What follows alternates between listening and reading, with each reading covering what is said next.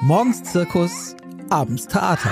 Der Familienpodcast vom Hamburger Abendblatt mit Insa Gall und Camilla John. Hallo und herzlich willkommen heute beim Familienpodcast des Hamburger Abendblatts. Ich freue mich sehr darauf, dass Kerstin Bugnar zu Gast ist, denn mit ihr möchte ich heute über ein Thema sprechen, von dem aktuell mehr geträumt wird. Es geht nämlich um das Reisen. Das Reisen und Urlauben als Familie im Besonderen. Kerstin hat nämlich mit The Niche Traveler ein besonderes Reiseportal gegründet, das hilft, den Urlaub schon im Voraus so schön wie möglich zu machen. Davon wird sie sicher nachher erzählen, aber erst würde ich so gerne wissen, liebe Kerstin, wohin ging denn deine erste große Reise? Ja, hallo. Also erstmal vielen Dank für die Einladung. Meine erste große Reise ähm, ging tatsächlich nach Neuseeland ähm, und war auch fast schon ein Auslandsaufenthalt. Nämlich ähm, bin ich direkt nach dem Abitur habe ich mich oder wollte ich ganz weit weg ähm, und habe äh, überlegt, was könnte das sein? Südamerika vielleicht, Mittelamerika, ja oder eben Neuseeland, was ja dann von Deutschland aus schon fast das weiteste ist. Und ja, so habe ich mir das zusammengeschneidert, habe mir damals eine ähm, Schule gesucht, wo ich dann noch ein bisschen Englisch weiter lernen konnte nach dem Abitur. Du bist allein gereist? Ja, genau. Ich bin ja. da ganz alleine hingereist und äh, war dann da drei, zwei, drei Monate, war davon sechs oder acht Wochen in Auckland auf eben ähm, der, äh, der Sprachschule, habe bei einer Gastfamilie gelebt und bin danach noch circa sechs bis acht Wochen durchs Land gereist auf die Südinsel und ja, habe mir eben das schöne kleine Neuseeland angeschaut.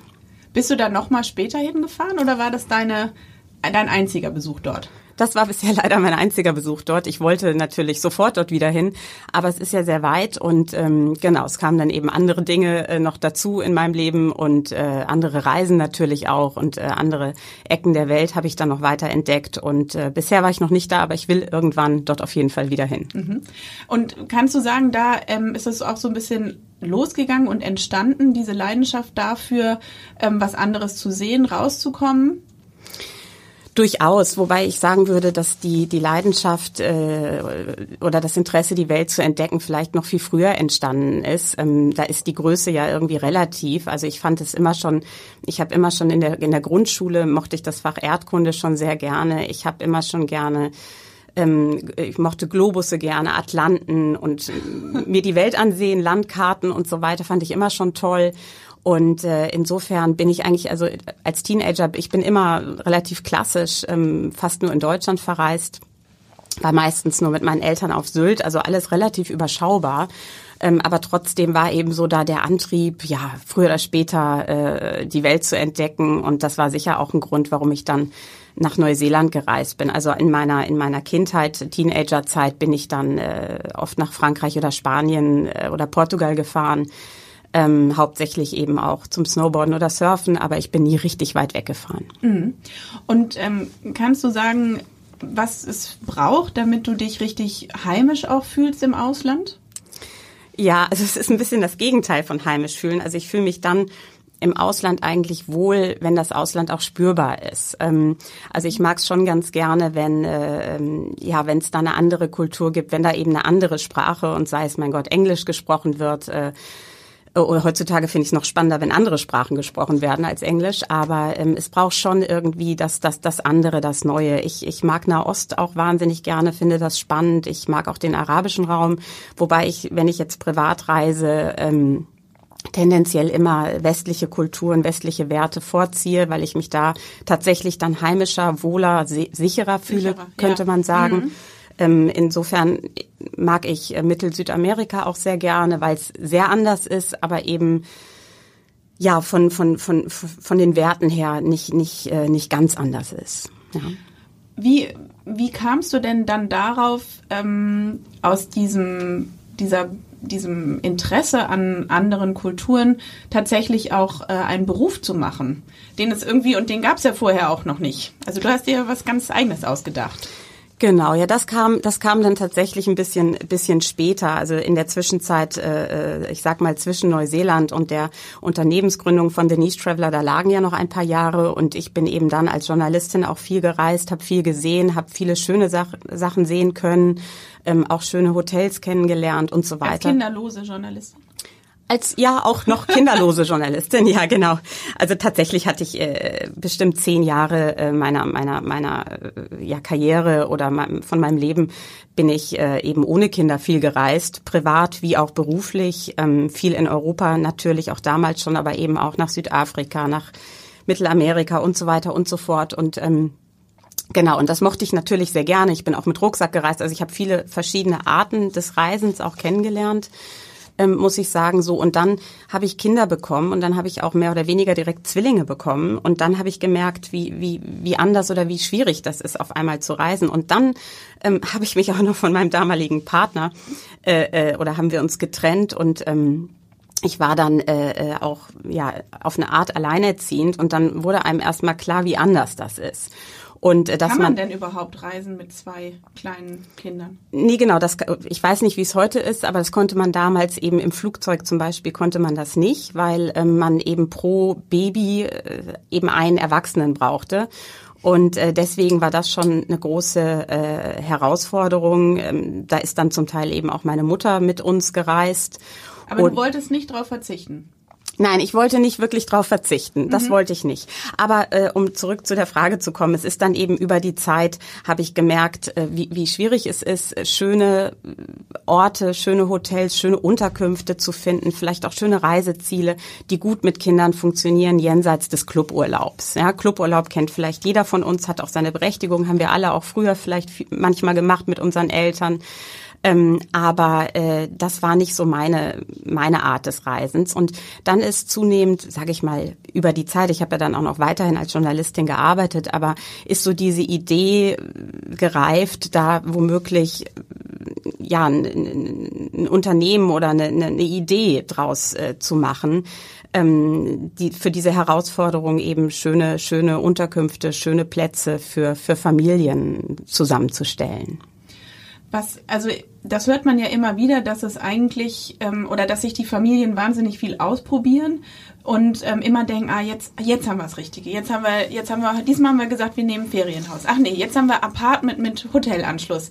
Ach, das war es irgendwie auch nicht. Also es es ist ja irgendwie auch schon eine ähm, Herausforderung vor dem Urlaub überhaupt hinzukriegen oder zu herauszufinden, was könnten wir brauchen, damit der Urlaub so schön wie möglich wird. Da setzt du doch an, oder? Habe ich das richtig genau, verstanden? Genau, absolut. Da, da, setzen, da setzen wir an. Also im Endeffekt muss man sich äh, The Niche Traveler vorstellen wie ähm, wie eine gute Freundin und wie ein Trichter zugleich. Also unsere, unser Team sucht schon im Vorfeld eben nach Reisezielen und Unterkünften, ja, die irgendwie schön sind, irgendwie nischig, die ähm, ökologischen Kriterien folgen und die eben auch noch familienfreundlich sind.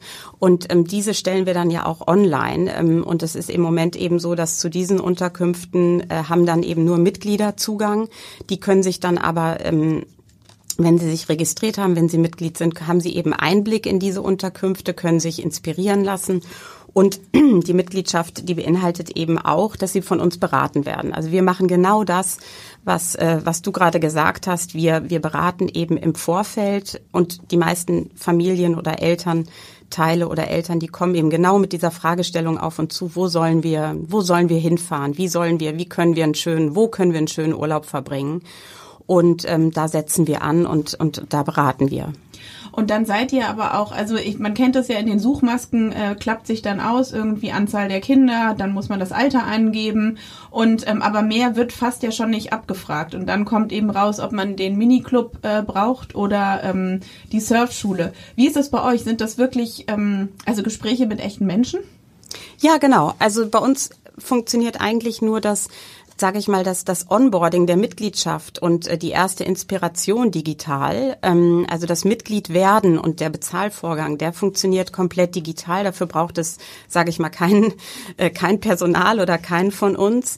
Aber wenn ähm, die Eltern oder die Menschen, also wir, beraten ja auch äh, Singles oder ganz normale Leute, die nicht Eltern sind, ähm, wenn die Mitglied sind, dann können sie mit uns Kontakt aufnehmen oder wir nehmen auch mit ihnen Kontakt auf und dann telefonieren wir oder wir e-mailen oder wir machen auch ein ähm, Videomeeting, was auch immer gewünscht ist. Ähm, und beraten dann eben sehr persönlich und sprechen darüber. Und das ist auch fast, das ist meistens sehr aufwendig. Ähm, ja, Ja, kann ich mir gut vorstellen, weil es gibt ja eben so viele unterschiedliche Bedürfnisse, die ähm, gerade in der Familie, wo vielleicht auch mehr Kinder sind, ähm, ähm, zum Tragen kommen. Wie viel Einfluss hat denn dann auf deine Arbeit, dass du bist ja selber Mutter von mittlerweile vier Kindern, dass du auch so eine große ähm, Bandbreite abdecken kannst? Also du verstehst ja die Bedürfnisse. Genau, also daraus ist ja auch letztlich die Idee entstanden oder äh, das war ja so das Initial und ich glaube, das hilft natürlich, ähm, um offen zu sein, um eben auch ja, wir, wir haben die, die Ziele oder die Unterkünfte, die suchen wir ja auch äh, wirklich handverlesen aus. Wir besuchen die auch, also entweder ich besuche die oder jemand aus unserem Team. Ähm, also ja, also ich, ich weiß einfach, was, glaube ich, die unterschiedlichen Gemengelagen von Familien, die kann ich ganz gut einschätzen. Ähm, wir sind ja auch eine Patchwork-Familie. Ich sag mal so, je anspruchsvoller die Familienkonstellation ist, desto meistens, desto anspruchsvoller ist eben auch die Ferienplanung. Das muss nicht immer so sein, aber das ist schon oft so und das hat einfach damit zu tun, dass, äh, dass äh, meistens ja auch dann manchmal verschiedene Kinder aus sozusagen den beiden Familien zusammengewürfelt werden. Man hat manchmal große Altersunterschiede ähm, die man, die man abdecken, befriedigen muss. Und ähm, ja, und aber, also würdest du sagen, es gibt für jeden den perfekten Urlaub, man muss ihn nur finden? Also ich würde sagen, den perfekten Urlaub, natürlich preisen wir den an, aber den perfekten Urlaub gibt es wahrscheinlich genauso wenig, wie es die perfekte Familie gibt. Äh, die gibt es, glaube ich, nicht.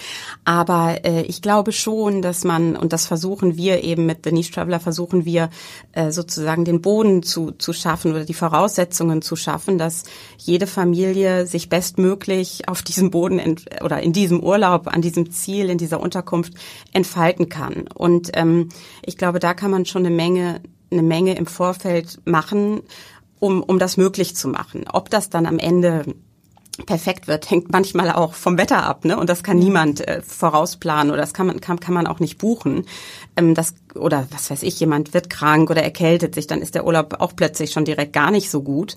Aber man kann schon, wenn man den Leuten zuhört und und sagt, was ihre Bedürfnisse sind, kann man schon relativ gut zumindest ähm, die Voraussetzung schaffen. Ja, das würde ich sagen. Was ich mir vorstellen könnte, ist, dass gerade, was du angesprochen hast, so ein großer Altersunterschied plus Patchwork zum Beispiel vorliegt. Also irgendwie jemand, der ähm, vielleicht gerade noch das letzte Mal mit der Familie verreisen möchte als Kind und irgendwie gut im Teenageralter ist und dann gibt es da vielleicht noch Nachzüglerkinder haben sich die, ähm, die Anbieter auch da äh, vielleicht irgendwie mittlerweile anders aufgestellt, dass sie eben eine größere Bandbreite abdecken? Oder ist es eher so, dass du dann sagst, ich weiß, da liegt das Hotel und da ist eine, ich sage jetzt mal, eine extern betriebene Surfschule in Gehweite? Also so, dass deine Expertise, dass du vor Ort warst, da zum Tragen kommt. Genau, also wir kennen die, in der Regel kennen wir die Orte, die Ziele, die wir empfehlen, schon sehr gut und wissen eben auch sehr gut, was da angeboten wird und was da möglich ist. Und ja, also es gibt beides. Ne? Es gibt äh, natürlich zunehmend, sage ich mal, äh, Unterkünfte oder Ressorts, wo, wo, wo auf dieses ganze Thema Familie oder Multigenerational meint mehrere Gener Generationen. Ne? Es ist ja auch öfter so, dass vielleicht noch die Großeltern mitkommen oder ein Stimmt. Großelternteil, dass darauf irgendwie, sage ich mal, in diesem Bereich, in dem wir uns befinden. Ne? Wir befinden uns ja in einem Bereich, wo, wo die Eltern meistens, die auf uns zukommen, die möchten schon Zeit mit ihren Kindern verbringen verbringen. Vielleicht nicht die gesamte Zeit, aber die meiste. Also die möchten wir gehen davon aus, die meistens arbeiten die Eltern, das heißt, die möchten in den Ferien was von ihren Kindern haben. Die möchten auch zusammen was erleben und eben einige Unterkünfte oder Ressorts sind da mehr, andere weniger drauf vorbereitet. Aber auf diesem Niveau gibt's da eben schon, kann man sagen, auch einen Trend, wo, ja, sage ich mal, zusammen gegessen wird, wo das kulinarische Angebot sehr gut ist, wo es vielleicht darüber hinaus auch noch, ja, Kräuterkunde, das klingt jetzt so öko oder so Banane, aber wo es eben noch so Experiences gibt, sage ich mal, vielleicht Picknick oder selber Sachen ernten und sammeln, was ja eine total schöne Erfahrung sein ja. kann, ähm, die da gemacht werden gemeinsam. Und äh, ja, also da wir die Sachen meistens doch relativ gut kennen, können wir da eben auch beraten mit kleinen, mit großen, mit der Mischung an verschiedenen Altersklassen. Aber es ist ja eben auch die unterschiedliche Bedürfnislage. Also es gibt ja auch Eltern, die die ähm, die wirklich die bloß nach einem schönen Ferienhaus suchen, was nah am Meer liegt. Und auch das ist ja gar nicht so einfach zu finden. Definitiv nicht. Ähm, wie ist denn die Rückmeldung? Also du hast schon so ein bisschen angedeutet, dass, dass man auch einen äh, gewissen Geldbeutel braucht, um so einen Urlaub ähm, buchen zu können oder durchführen zu können. Weil, also wenn du von Experiences sprichst, dann sind das wahrscheinlich so Zusatzangebote, oder? Das kommt immer ganz drauf an. Also das kommt, das kommt immer ganz drauf an. Das ist manchmal bietet das Hotel das einfach so, aber klar, oft äh, äh, weiß ich jetzt nicht einen Surfkurs oder oder Rafting oder ähm, vielleicht irgendwelche Fjord-Erkundungen in Norwegen oder sonstiges. Ähm, das muss man natürlich äh, dazu buchen oder extra bezahlen. Ähm, oder in, in Rumänien, wenn man da in die Karpaten gehen will und da so ein bisschen Wildnis erleben möchte, sowas muss man alles natürlich bezahlen, äh, weil dann ist man ja automatisch immer mit Guides unterwegs. Aber ja, also genau. Aber also wer ist die Zielgruppe? Wen sprichst du damit an? Genau, also wir sprechen hauptsächlich ähm, Familien an, Eltern an, die ähm, ja die persönliche Beratung eben wertschätzen, die tendenziell berufstätig sind. Oft sind eben auch beide Elternteile berufstätig. Das heißt, die haben nicht irre viel Zeit und Nerven, sich ähm, zu inspirieren, äh, Angebote einzuholen, also das Ganze selbst zu übernehmen. Ähm, und die sind dann eben sehr dankbar äh, über die Empfehlung und natürlich auch, dass sie im Zweifel wissen, worauf sie sich einlassen, weil wir kennen es ja. Also unerfreuliche, also sage ich mal, in der wenigen Zeit, die man hat, ähm, dann eben so ein bisschen den Vorfilter zu haben, ne? zu wissen, wohin man, was da passiert, ohne es zu kennen. Ne? Mhm. Es soll ja schon noch irgendwie auch aufregend sein und Abenteuer bieten, aber ähm, es ist eben geprüft sozusagen. Es gibt so einen kleinen Siegel. in äh, diesen Zeiten, in denen Corona doch auch viel bestimmt, geht der Trend ja ähm, dahin, auch im eigenen Land zu bleiben oder eben nicht allzu weit äh, weg zu verreisen. Wie siehst du das? Das ist absolut nachvollziehbar. Ähm, das ist auch quasi, wir sind ja erst kurz vor Corona, haben wir ja eigentlich auch erst gestartet so richtig und sind da voll, voll reingegrätscht in, in diese ganze Krise und Pandemie. Und ich kann das total nachvollziehen, dass ähm, Menschen jetzt sagen, lass uns lieber in, im, im eigenen Land verreisen, erst recht Familien, weil man muss sagen, und das ist auch ein Grund, warum sage ich mal, unser Konzept oder, oder, oder unser Geschäftsmodell ähm, zunehmend Erfolg hat. Ähm, das Reisen ist komplizierter geworden. Es ist schwieriger, herausfordernder ähm, komplexer, erst recht mit Kindern. Man weiß ja schon gar nicht mehr, wohin, wiehin, was gilt, wo für ein Regularien, wen muss man anmelden, wen nicht, wer muss was geimpft sein und so weiter. Das ist schon sehr komplex. Ähm, und sind das, Entschuldigung, ja. sind das Hilfestellungen, die ihr denn auch gebt? Das machen wir also unsere Mitglieder beraten wir dahingehend auch, klar. Mhm. Ne, das ist jetzt auch mittlerweile ein großes, großes Feld. Da kann man auch sicherlich noch viel, vielleicht auch noch mal digital standardisieren oder auch schon an, an ähm, Angebot, äh, an Beratung meine ich, online stellen zu Corona. Aber am Ende ist es ja eben dann doch wieder immer sehr individuell, weil es auch absolut vom Alter der Kinder abhängt, welche Testpflichten und dieser ganze Kram und Rückreise, Quarantänepflicht. Das ist ja alles, sage ich mal, das ist für Familien eine viel größere Last und Herausforderung als für ähm, für, für, für ältere Menschen, die eben da viel unabhängiger agieren können und die ja meistens auch geimpft sind. Ja, und ähm, da äh, kommt eben, da ist, da ist, da ist eine Menge zu tun und da ist es nachvollziehbar, dass sich dieser Trend vor allen Dingen in den letzten 18 Monaten in Deutschland äh, Urlaub zu machen und Deutschland zu erkunden, dass sich äh, dieser Trend doch sehr äh, noch verfestigt hat, ne? Ähm, öfter hört man auch jetzt äh, tatsächlich wieder ja vom Norden. Hast du da auch gute Erfahrungen gemacht? Also ich persönlich habe im Norden sehr gute Erfahrungen gemacht. Ich, ich, ich mag den Norden sehr, sehr gerne. Und als äh, Corona begann im März äh, 2020 war es, glaube ich. Es kommt einem noch viel länger hervor, aber es ist ja noch gar nicht so lange her. Da haben wir uns auch dann tatsächlich gesagt, so jetzt, jetzt was, was tun, ne? Entweder das Ganze abschließen und zumachen oder ähm, einfach überlegen, wie man vielleicht lokal auch mal gucken kann, was man den Menschen Tolles empfehlen oder anbieten kann. Und dann haben wir uns tatsächlich ins Auto gesetzt und sind hier durch den Norden gefahren. Und ich bin auch so ein bisschen auf meinen alten Wegen äh, ja gefahren, die ich ich kannte ja äh, verschiedene Ecken im Norden schon, aber war eben lange auch nicht mehr hier unterwegs im Auto und da habe ich schon eine Menge entdeckt. Also da bin ich nach Fehmarn gefahren, wo ich zuvor äh, Quatsch nach Rügen gefahren, wo ich zuvor noch nie war und äh, fand das äh, echt toll und und eben auch an der äh, hier in Schleswig-Holstein zum Beispiel, Geltinger Birk, die Schleiregion. Äh, da sind tolle Ecken und ich würde sagen, da haben wir auch die ein oder andere Ecke schon ganz ordentlich gepusht. Mhm. Ähm, du vergibst ja auch so ein, sage ich jetzt mal, Siegel, wenn du sagst, das ist ein Hotel, was wir aufnehmen oder eine Destination ähm, familienfreundlich. Was, also, was muss denn das haben, dass es auch familienfreundlich tatsächlich ist? Ich finde, das ist auch immer schnell dahergesagt, so ein bisschen wie mh, hm, nachhaltig. Ja, absolut. Das ist äh, klar.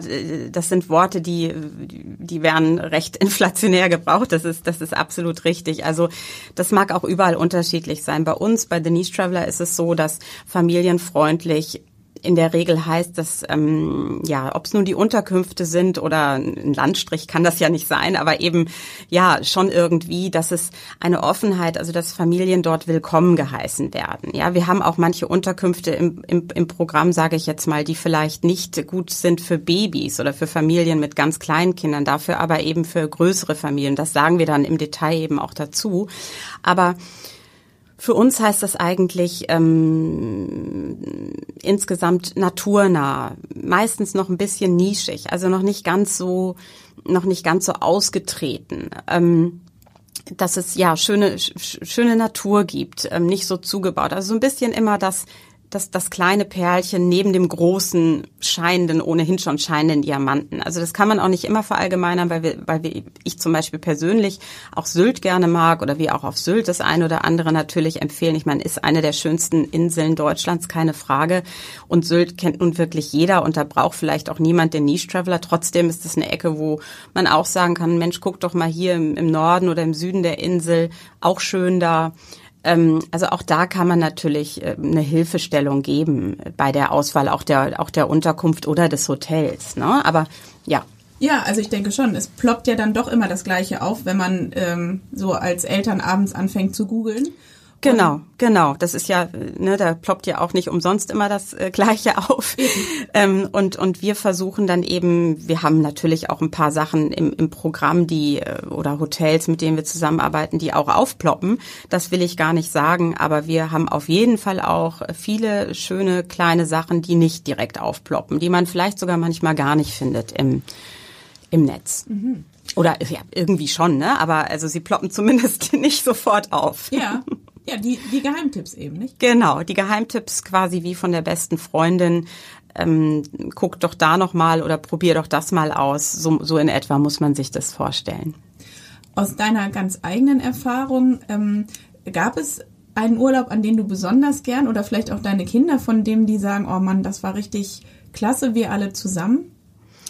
Ja, also wir, wir als Familie können uns grundsätzlich auf, auf einige sportliche Aktivitäten sehr, sehr einigen. Ähm, das ist das Skifahren und, und das Surfen. So, das machen die meisten bei uns gerne. Und insofern sind die Urlaube, wo das gemacht werden kann. Also ihr seid meistens sechs, sieben? Wie viele seid ihr? Nee, wir sind meistens, also unsere, unsere Kern-Patchwork-Familie hat äh, sechs äh, Personen und wenn dann noch Großeltern dazukommen, dann sind es halt mal sieben oder acht oder so, aber das mhm. ist jetzt auch nicht so oft, weil ähm, das machen wir eher, eher selten. Also meistens versuchen wir zu sechst wegzufahren oder eben nicht mit allen Kindern. Das kommt auch vor, ne? dass wir dann eben, dass die anderen Kinder bei ihren anderen Eltern mitverreisen und ich, wir sind auch manchmal nur zu dritt. Mhm. Äh, unter, unterwegs. Aber Moment, was war die Frage? Die Frage war? Ob es so einen Urlaub gibt, wo ah, ja, genau. alle sagen, oh Mann. ja, genau. Also ja. Surfen, Skifahren ist gut, aber es gibt, ähm, es gibt schon ein paar Urlaube, und besonders einen, wo sich bei uns auch alle total gerne dran erinnern, ähm, inklusive mir und den Kindern. Und zwar ähm, ist das Schottland. Ach. Da waren wir vor, ich weiß nicht, vor ein paar Jahren äh, in den schottischen Highlands und ähm, das war wirklich ganz, ganz besonders toll. Unter anderem deswegen, also da war noch nie einer von uns, ne, das heißt, keiner kannte es. Mhm. Und äh, wir hatten da so ein Cottage gemietet. Äh, man könnte sagen, schon wirklich fernab der Zivilisation, wobei ja ne, es ist ja immer noch Schottland, aber wir waren tatsächlich fast alleine in einem relativ großen Tal, außer uns nur ein paar Ranger, also da war wirklich nichts. Wir hatten auch große Schwierigkeiten, das zu finden äh, mhm. äh, bei der Anreise, weil das ähm, Google Maps und so ging da nicht. Und das war schon abenteuerlich und es war einfach ganz toll, weil es gab dort vor Ort kein Telefonnetz. Äh, auch das WLAN war irgendwie nicht wirklich funktionsfähig, so dass wir da waren. Wir hatten ähm, Glück, sehr großes Glück mit dem Wetter. Wir hatten zwei Kamine, so Feueröfen und eben um uns rum eigentlich nur dieses Tal, diese Natur und ja, und das war ganz toll. Da waren wir halt irgendwie so unterwegs. Und dann habt ihr gemeinsam die Natur erkundet oder wie habt ihr den genau, Tag das, verbracht? das war tatsächlich so, dass man da die Kinder auch äh, mal alleine rausschicken konnte, weil es war ja nichts. Also waren ja auch keine Autos und auch jetzt keine ge gefährlichen Tiere, zumindest haben wir keine gesehen. Ähm, und die konnten dann da an dem Fluss, äh, da gab's eben, da gibt's dann so Flussbäche, so Flussbetten und äh, da sind die dann hingetigert, sind laufen gegangen. Wir hatten Mountainbikes da in dem in dem Cottage, konnten toll biken gehen ähm, und sind eben dann auch zu, zu, zu fünft waren wir damals unterwegs. Ähm, auch gemeinsam gewandert und dann ist der eine in Wasserfall geflogen. Es gab halt eben auch ein paar schöne Geschichten, die man auch heute noch gerne erzählt, äh, kam dann triefend nass irgendwie von so einer Wanderung zurück und so weiter. Aber nee, wir haben uns da wirklich, wir haben dann gegrillt, Barbecues gemacht. Äh, an ein, zwei Tagen hatten wir eben so einen Ranger, der uns Sachen gezeigt hat äh, der mit uns dann ein bisschen sozusagen tiefer gegangen ist, was man vielleicht alleine nicht gemacht hätte. Aber das war super. Also es, es braucht eigentlich nicht irgendwie den Indoor-Spielplatz unbedingt und äh, das, äh, den Gaming Room. Nee, genau, den, also den, ich weiß auch toll, aber die meisten haben ja heute ihren, ihren, ihren Indoor-Spielplatz und Gaming Room oder zumindest den Gaming Room vielleicht zu Hause ähm, und, und, und jeden Tag verfügbar und äh, das ist sicher auch ein Grund, also warum ich äh, The Niche Traveler gegründet habe. Der, der Indoor-Spielplatz war nicht der Grund und der Gaming Room ganz sicher auch nicht. Ich meine, ich bin mir sicher, meine großen Jungs würden es auch lieben, wenn es das im Hotel äh, oder in dem Haus geben würde, ein Gaming Room. Ich fände nicht so toll, weil ja ohnehin schon äh, quasi äh, die Zugang, der Zugang zum, zum, zum Digitalen, zum Online-Sein äh, doch relativ üppig ist. Und ich finde viel wichtiger äh, in den Ferien, dass die Kinder auch und auch die Erwachsenen dann eben mal wegkommen von den Geräten, zumindest für eine gewisse Zeit und ja, Natur erleben können. Und das ist auch das, was ja viel, also was heißt viel schwieriger ist zu finden, ist, ist Quatsch. Aber das ist, glaube ich, ähm, das, was auch perspektivisch wichtig sein wird. Ja, vielleicht gerade jetzt, wo man auch wieder den Blick mehr nach außen richtet, viel draußen unterwegs war und das vielleicht auch wieder mehr wertzuschätzen weiß. Bestimmt, bestimmt. Wie, ähm, wenn du noch einmal schaust, ähm, jetzt hast du es so ein bisschen auch dargestellt, den Unterschied zwischen dem Alltag und den Ferien als Familie. Wie empfindest du es, ähm, mit vier Kindern in Hamburg zu leben? Also insgesamt ist, glaube ich, dass es ein großes Geschenk ist, in Hamburg äh, zu leben. Hamburg ist eine total schöne Stadt und bietet enorm viel durch diese verschiedensten Stadtteile, wo jedes irgendwie auch so eine Art von eigenem Dorf hat. Also es ist schon ein großer Luxus, ähm, hier zu leben. Es gibt nicht viele Städte, glaube ich, in, in, in, in, der Welt, die die, die Kindern oder Familien dieses sichere und, und, und äh, eigenständige Aufwachsen ermöglichen. Also man kann sich hier total frei bewegen, verhältnismäßig. Und das ist schon toll und besonders. Also ich mag das hier sehr gerne. Ich muss gestehen, jetzt so in der Corona-Pandemie war ich manchmal oder oft nicht so happy mit, mit Hamburg und, und mit der Corona-Politik, mit den langen Schul- und Kitaschließungen. Das fand ich schon, das fand ich nicht so gut. Ähm, aber ja, ich mein Gott, ne, so ist das und, und äh, muss man nach vorne blicken, hoffentlich. Wenn du nach vorne blickst, gibt es eine Reise, die ihr geplant habt? Ähm, also als Familie haben wir jetzt, ja, wir sind dabei, so die nächsten Skiferien zu planen. Sind wir auch ein bisschen spät, aber äh, hoffen natürlich erstmal, ob sie denn oder dass sie vielleicht überhaupt stattfinden. Ja. Also das ist ja heutzutage, das erleben wir auch, äh, dass die, die Menschen sehr kurzfristig buchen und man kann es ihnen auch nicht verdenken, weil es ist ja, es ändert sich ja täglich, stündlich, monatlich. Genau, also das planen wir als Familie und, äh, und kommen da alle mit? Also Skifahren zieht das so, dass Skifahren zieht so, dass da dass da alle mitkommen, unbedingt sogar auch alle mit wollen. Und äh, tollerweise haben wir jetzt auch unseren Jüngsten, der ist äh, sechs, äh, der steht auch auf den Skiern jetzt und dem gefällt das auch gut. Das heißt, das können wir schon irgendwie alle zusammen machen. Und abgesehen von den privaten Familienferien ähm, habe ich äh, so einige einige Sachen, die ich mir dringend angucken will, muss ich jetzt auch mal schauen, wie das klappt. Das ist sehr vielfältig. Das ist was in Norwegen, das ist auf den Azoren und in der Westsahara. Oh. Aber äh, ja, das ist äh, wird sicher auch alles nicht so schnell sich realisieren lassen, aber früher oder später will ich da unbedingt hin. Ja, Kerstin, dann ähm, wünsche ich dir eine gute Reise, wo auch immer sie dann nächstes Mal hingeht und danke dir ganz herzlich für deinen Besuch. Ja, vielen lieben Dank für die Einladung. Dankeschön. Weitere Podcasts vom Hamburger Abendblatt finden Sie unter abendblatt.de slash podcast.